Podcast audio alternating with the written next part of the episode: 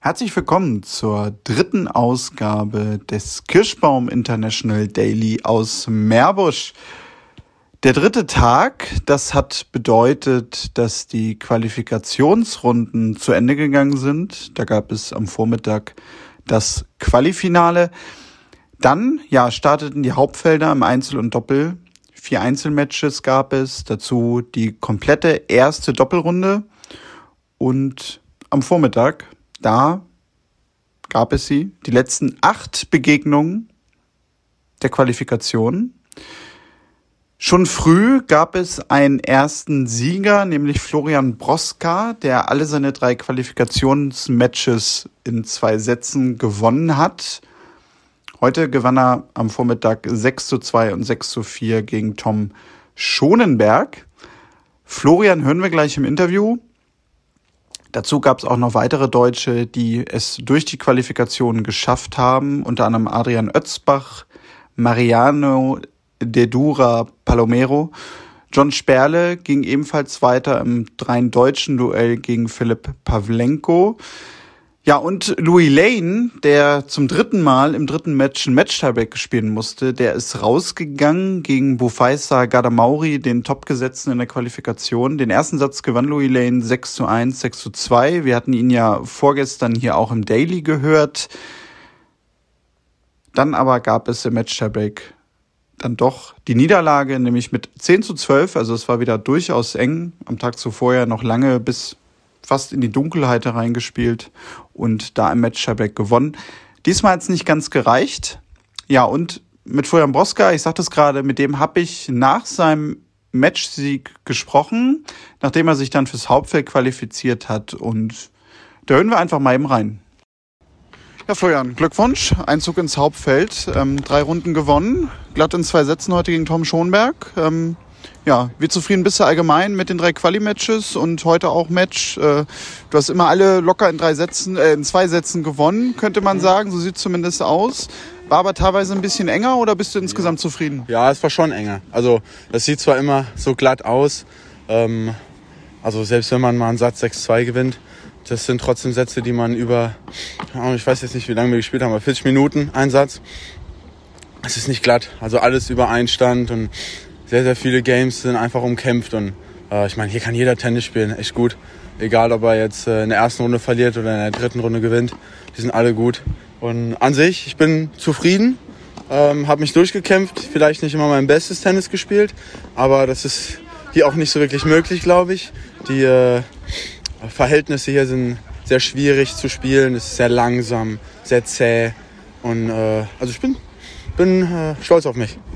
Ja, du sagst es gerade, ne? Plätze sind natürlich noch einfach aprilmäßig drauf. Ähm, passt du da dein Spiel irgendwie aktuell auch so ein bisschen an oder versuchst du schon einfach so das, was du spielen willst, durchzuziehen? Wie wirkt sich das so aus? Ja, man muss schon sein Spiel umstellen. Also wenn man jetzt einer ist, der gerne ähm, den Ball etwas früher nimmt und aggressiv spielt, der muss dann schon schnell merken, dass es hier nicht gut funktioniert. Äh, die Plätze sind zu langsam, jeder kommt an jeden Ball ran. Ähm, weil die Plätze so weich sind, gibt es auch viele Unebenheiten. Das heißt, wenn man mal früh nehmen will, dann verspringt der.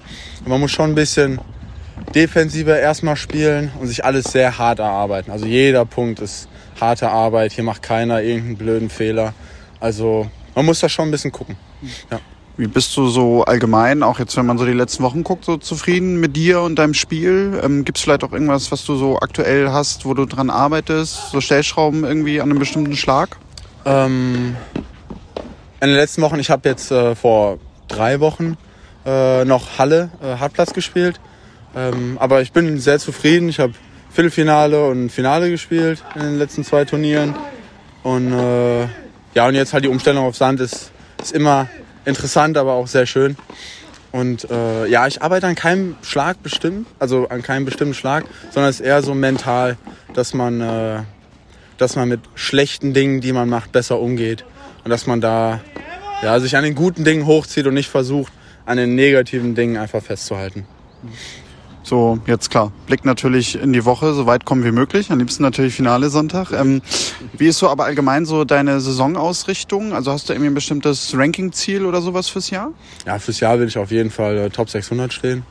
Ähm, ich glaube, Jetzt stehe ich, glaube ich, 750. Ist jetzt nicht zu weit entfernt. Ich habe auch nicht viele Punkte zu verteidigen. Ich denke, das ist ein sehr realistisches Ziel.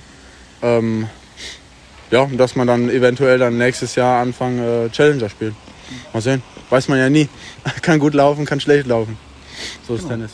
Schauen wir mal ins Jahr rein. Ja, Florian, dir vielen Dank und dann morgen erste Hauptrunde. Vielleicht hören wir uns ja die Tage nochmal wieder. Danke ja, dir. Sehr gerne, danke dir. Die Qualifikation, ich habe es gerade gesagt, ist damit abgeschlossen und so in der Mittagszeit, früher Nachmittag, ging es dann los mit dem Hauptfeld der Einzelkonkurrenz. Da gab es vier Matches, die auch relativ zeitgleich auf vier Chords angesetzt waren. Es wurde auch heute insgesamt auf vier verschiedenen Chords gespielt.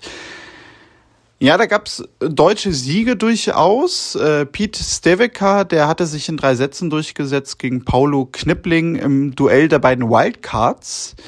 Liam Gavrilidis hat ebenfalls eine Wildcard bekommen, hat gegen Thibaut Colson, den an sechs gesetzten, auch in drei Sätzen gewonnen. Eine große Überraschung gab es aber auch, nämlich Lukas Gerch, der hier an zwei gesetzt ist und ja mit seiner Weltranglistenposition um 330 hier mit Louis Wessel zusammen, kann man glaube ich sagen, zum Top-Favoriten im Vorfeld gehörte. Der ist rausgegangen. Philipp Florig setzte sich. Auch Philipp bekam eine Wildcard mit 7 zu 6 und 6 zu 4 durch. Das Match hatte durchaus seine sehr, sehr guten Seiten. Philipp hat einfach auch stark gespielt. Er steht aktuell so um 850 rum in der Weltrangliste möchte natürlich nach vorne kommen. Und ja, nach seinem Sieg gegen Lukas, der so in der Form sicherlich nicht zu erwarten war, habe ich ihn mir dann geschnappt und dann haben wir kurz miteinander gesprochen. Auch da werden wir jetzt einmal kurz reinhören.